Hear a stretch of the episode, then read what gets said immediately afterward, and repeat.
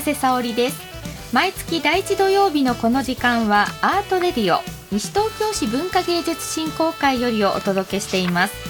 この番組では地域で文化的な活動をしている方々を迎えお話を伺っています。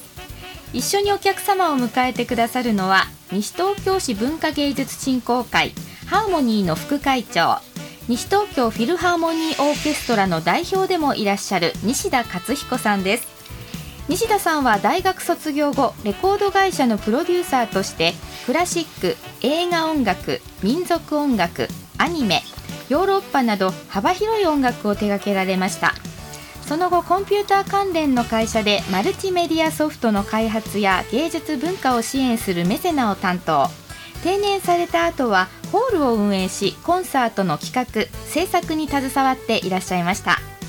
そして現在はオーケストラで大学時代から始めたホルンの演奏を楽しんでいらっしゃいます。さまざまなご経験をもとに今日もお客様からいろいろなお話を引き出していただきましょう。西田さんよろしくお願いします。よろしくお願いします。はい西田さん今回も素敵なゲストをお迎えいたします。おそらくね、はい、えー、私よりもこの FM 西東京さんに出演されてるんじゃないかという方です。はい、確かにゲストでね、たくさん出演されてますよね。まあ、西東京市では有名な方です。はい、はい、えー、今回はあらゆる媒体でご活躍の切り絵作家の小出修さんをゲストにお迎えしてお送りいたします。この番組は屋根で守り床で支える防水材床材のパイオニア田島ルーフィングの提供でお送りします。日々の練習楽器のケア。これは私たちミュージシャンが美しい音楽を奏でるために欠かせないもの。雨漏りしない屋根。足元を支えてくれる床。これは私たちが生活するのに欠かせないもの。安心安全な空間で生活するためにも防水材床材のメンテナンスを心がけましょう。屋根で守り床で支そ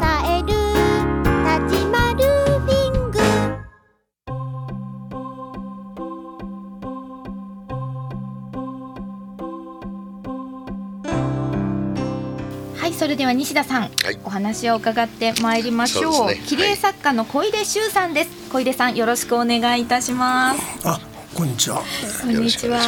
切り絵作家の小出修です。やっぱりね、なんかこう小出さん渋いですよね。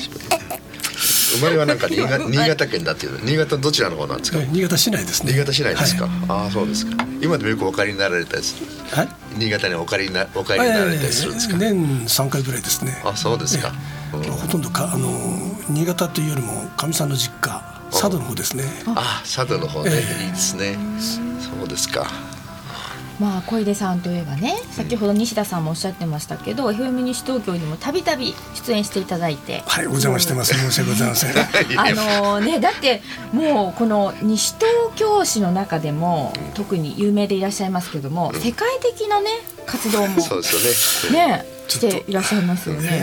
えそんななんかいや笑っていらっしゃるんですけど本当のことですか？ね。いや自分からそんなそうですよって言わないでしょ。そうですよね。まあ西田さんじゃないからね。あれですけどであのその小出さん切り絵作家ということなんですけども、はい、まあ私はねあの私たちはいつももう切り絵さんあ切り絵さん小出さんの切り絵はあの例えばこう展示の展示会とかね、ね、いろんなところで拝見させていただいて、はい。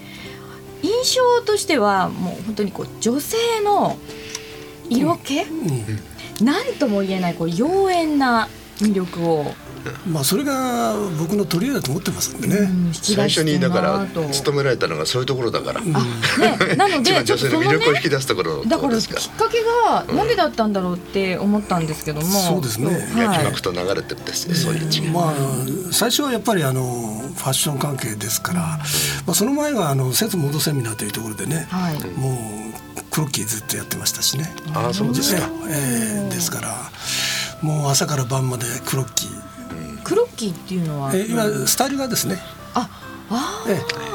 え、まあ、これは鉛筆画なんですけども、はい、これをもう徹底的にまあ勉強しましてその後あのファッション関係でずっと30年ほどいましたのでね。やっぱり女性の美に対する思いというか表情というかそういうのをやっぱりきちっと捉えていきたいなと思ってましたね。そのファッション業界にいらっしゃる頃には今のことってこう想像ある程度できてたんですか、うん、そうですね。あのーさファッション関係も30年ほどいましたけども、はい、マーチャンダイザーの仕事してましたんですが、はい、えー、ある程度流行を追っていくとですね、うん、もう自分の時代終わったなというそういうなんかやっぱり そういうことって考えるようになってきましてね、まあ、マーチャンダイザーっていうのは、まあ、商品企画。商品企画だとか、まあ、流行にがありまして、それをどういうふうに、えー、あの展開するかどういうさ、商品を作るかとかですね、どういう見せ方をするかとかまあ、そうトータル的なあの、まあ、マネジメントをやるわけなんですですけどね。だからまあいい面悪い面みんな知っているというか。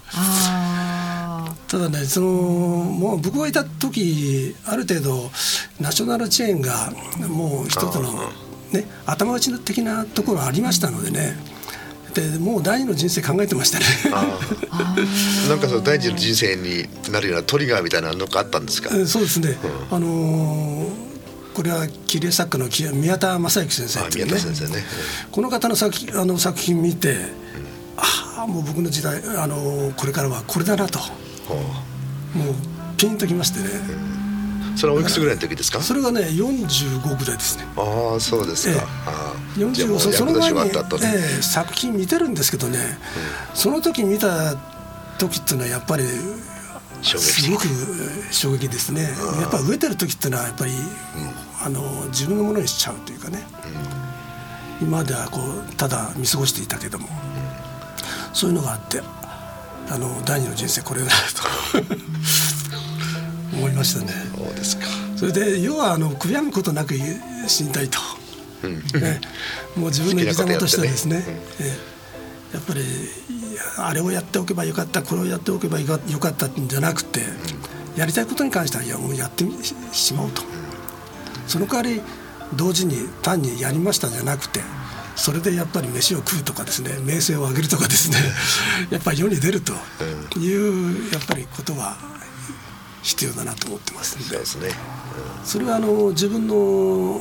ハンディというかね他が大体20代30代で始めてますから僕なんか50代ですからそういう面ではその30年のハンディをどういうふうにカバーするか、うん、人並みと人並みのことをやってたらダメだという形で、まあ、それなりにいろいろ考えてやったつもりです、ね、でも同じアートですからねやはり就職されてからのことがすごくありますよね知識とかそういうのはね、ね、普通の人よりはるかにね。綺麗に相当それは生きてらっしゃるでしょ、うん、そうですね。特にだから僕があの商業分野に行ったっていうのもそういうところがありますね、うん、えー、最初はまああの挿絵の仕事小説の挿絵の仕事だったんですけども、うん、えー、まあこれはほんの、えー、安いんですよね。そうするとどんどんこのか活字の時代が終わったんですよね、はいはい、本が売れなくなったということもあって、もう僕はそういう面ではそれはそれでやったんですけども、えー、商業分野広告関係そっちの方で、うん、えー、活路を見出そうという形で、まあ、それがまた良かったですね。だからそういうふうなねある程度生活的土台がないとですね あの好き勝手なことはできないんですよね、ね、だからそれを一緒にやってらっしゃるってのは大変なことだと思うんですけど、それはね。結局マーチャンダイザーの仕事がですね同じようなことなんですよ。だからどういうふうにして来年の、えー、再来年のその流行をどういうふうに、えー、うん、取り入れていこうかとかね。ね。どういうあの売れる商品を作るか、うん、自分の作品も同じですね、え。それを置き換えるとですね同じことやってるって感じですね、うん、あなんか分かった常にこう先を見てる感じですよね、うん、そうですね、まあ、今も見てるんだけれども市場とかですね、はい、人のの求めるものだとかですね。いや、マーチャンダイザー、それだ、そうなんですよ。毎日毎日それ考えるんだもん。そうですね。そうですよ。僕は、僕なんかはレコードのプロデューサーやってたけども。誰がどういうふうなものを欲してるかっていうのをね、本当に毎日毎日考える。で、素材を探すんですよ。こういうのはどうだろうか。よく似てると思いますよ。無我的なことは。今のことでこう精一杯になっちゃったりもするんですけど、うん、やっぱりこうその目標がちょっとずつちょっとずつあるわけでしょうね。ここまで行ったからこうこうこうってあこっちダメだからじゃあこっちに転換してみるかとか、うん、そのパンパンパンパンってこうなんていうか。いや最初からある程度自分で高い目標を向けてたというのがあるんだからね、えー、あの積み上げていったんじゃないんですよね、はい、最初からもうここに持ってきてそれまで何年かかるかっていうのはありますけれども、そのためにどうするかということでね、うん、だから単にね切り絵作家なんて言ったってもう石ころ投げたらもう10万人20万人30万人と言いますよね。そうですか。も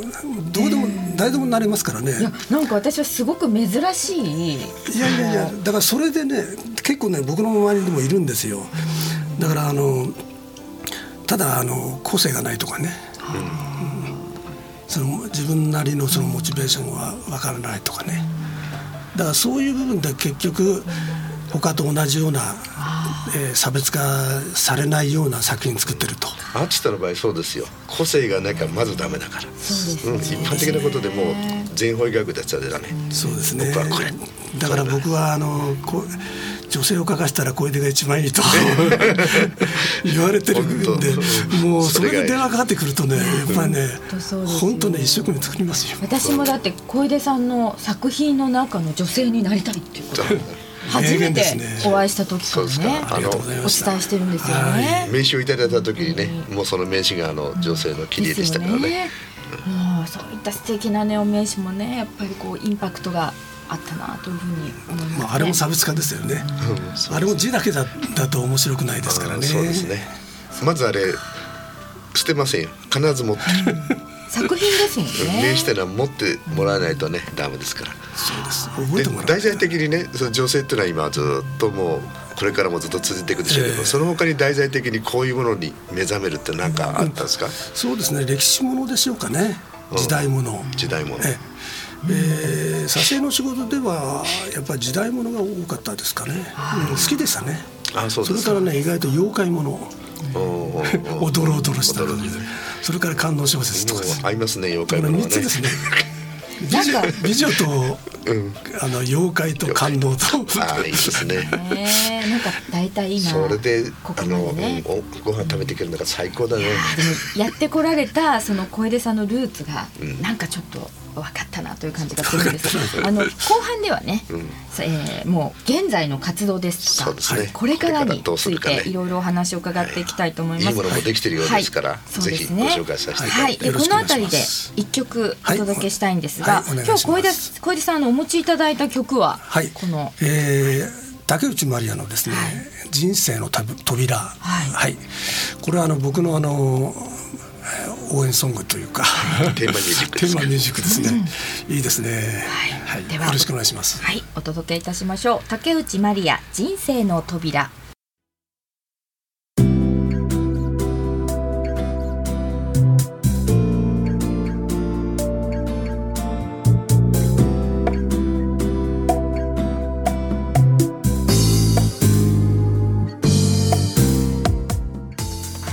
竹内まりや人生の扉お送りいたしました。はい、ということで小出さんの人生ソング、はい、テーマ応援ソングらしいですね。ねお届けいたしました。さあね後半もお話を伺っていきましょう。はい。いろいろ今までね、はい、あの作品を作られてると思うんですけども、はい、僕も拝見したんではあの日本酒のパッケージだとかね、はい、それからいろんなところのカレンダーみたいなものだとか、そういうものあるんですけども、出版物とは今まで何回か出されて、え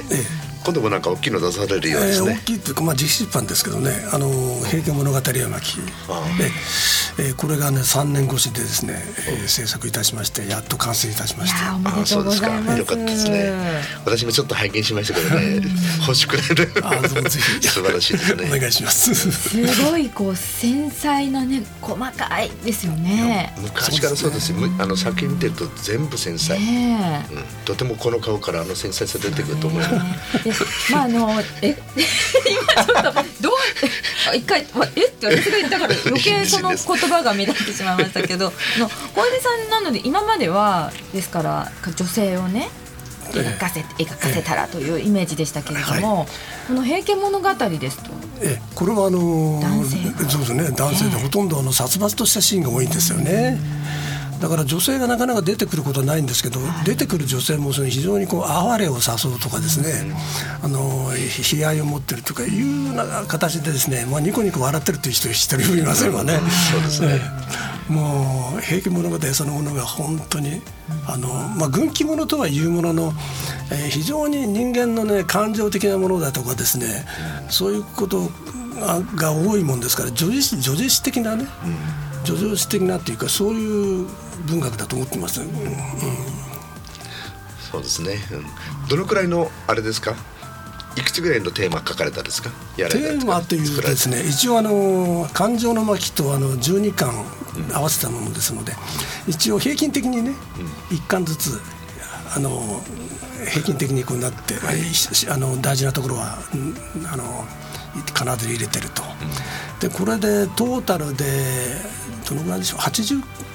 か80かってぐらいぐらいですね。まあそんな形でですね。でそれは3年ぐらい前からやられたものをこう貯めていって一つのテーマに沿った形でした。ねえー、実はですねあのその前からですね、好きなあの場面から書いてたんですけどね。でこれ歴史ものがお好きだとおっしゃってました、ねえー、書いてたんですけどそのうちもう一つの本にしようと「平家物語」全部作っちゃおうと。うんと思いましてですね「平家物語」そこからもう細かくも読み始めましてですね。それまで正直申し上げましてあんまり読んだことなかったんです。そうですか、ええ、もう徹底して読み読みましてですね。それをやっぱりあのただ限られたページの中でですね、えー、文章を入れるのにやっぱり短文化していくとかですね、先ほどちょっと拝見させていただきましたけど、はい、やはり絵と一緒に文字があって読みながら絵を見るとそうです、ね、なんともいいですよね、えだからこれ展示会でですね、うん、展示会でこの本を見ながら作品の原画を見ると、うん、これが一番理想でしょうかね。あ展示会のご予定は？展示会の予定はですね、はい、えー、トータルではアスタでですね、はい、6月の16日から3日間、はい、田無のアスタで6月16日から3日間ですね。はい、はいあとその前にですね、はい、3月5日、はい、えこれはあの国文学の石井先生とですね、はい、平家物語について、えー、講演と対談がございますんで、場所は、えー、八木沢公民館。はい。はい、八木沢公民館で3月の5日に国文学者の石井正美先生ですね、はい、えー、なんかこちらもすごく興味深い、えーえー、石井先生がほとんどお話すと思いますけど僕僕はあのどちらかというと作品の,、あの作ってる段階でのいろいろ苦労話とかですね。そこで展示もされるんですね、えー、展示もされます、はい。そうですか。ええ、ぜひ行きたいですね。新地だけなんですけどね。え。え、これにあの皆さんあの講演であのぜひあのご招待しという形で60名かな80名かな、あのあの会場席設けてますのであそうですか。ぜひ寄っていただければと思います。はい、はい。でそして、えー、3月の5日の今八木沢公民館でのお話があって、はい、6月16日から18日が田無のアスタでアスタですね。この「平家物語絵巻」の、はい、そうですね。展示と、はい、えー、この作品集の、えー、販売と。はい、うん、あ販売も。販売も。今自費出版だとおっしゃってたからね,、うん、ね。自費出版は大変ですからね。そうですね。これを売って買ってくれないとですね。困るんで。あこの今の時点ですとどこで求められますか？あのー、まあ展示会での会場での、はい、販売と、はい、あとインターネットですね。インターネットで、はい。小出集あとそうですね。フェイスブックで、うん、えー、あの出してますので、はい、フェイスブック覗くとですね、はい、必ず見れますから。西東京市のフェイスブックってやつあるんですよね。そこのとこでしたっけ？じゃなくて、小出さんのフェイスブック、そうか、はい、個人のね。はい。はい。だだからこれで出してですね、もうすでにね全国これあの注目してたりして、ありがたいことですね。ええ。なかなかね、だってちょっとこれまず私たちは見せていただきましたけど 見たことないっていう方はもうねそうやはり、ね、見ると欲しくなりますよこれはだと思いますよね、うん、そういうもんですよ。はいぜひねお求め結構あのファンがねいたりしてね、えー、あ今までのね、えー、小出さん新潟でやった時もそうなんですけどね、うん、あの会場があの80人の予定が100人ぐらい来てくれて、はい、そうですか、えー、それで記念写真撮ったりですね、うん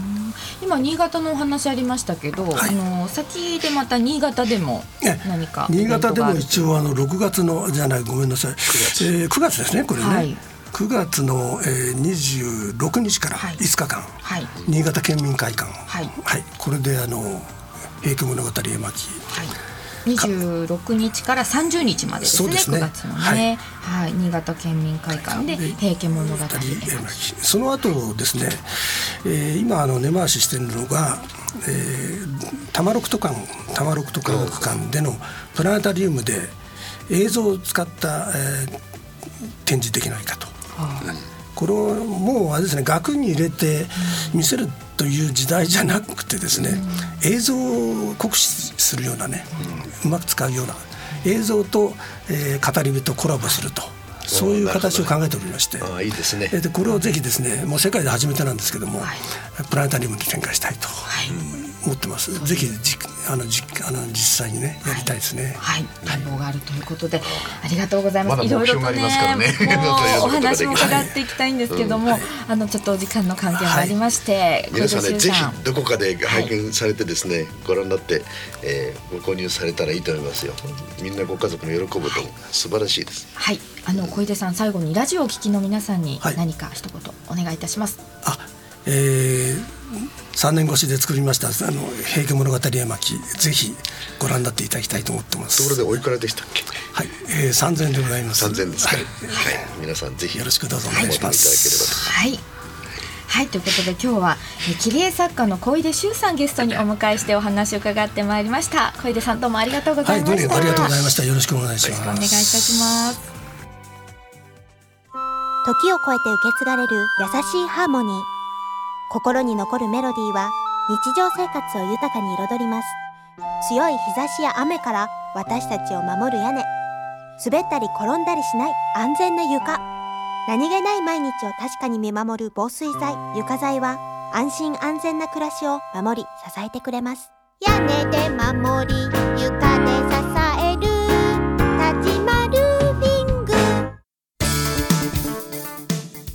はいということで西田さん、早いものでお時間がそうですね。いろんなお話が聞けましてねまだまだ未来がありそうですね。本当ですよね、えー、どんどんどんどんこの作品が何かとコラボレーションしていく感じもね、うん、伺いましたもんね、うん、夢がある楽しみにしたいと思います、さあ西田さんそれではここで西東京市文化芸術振興会に関連する情報をお願いいたします、ね、あの1月のゲストでお招きした岡田龍之介さんとい。う指揮者、チェンバリスト、はい、この人の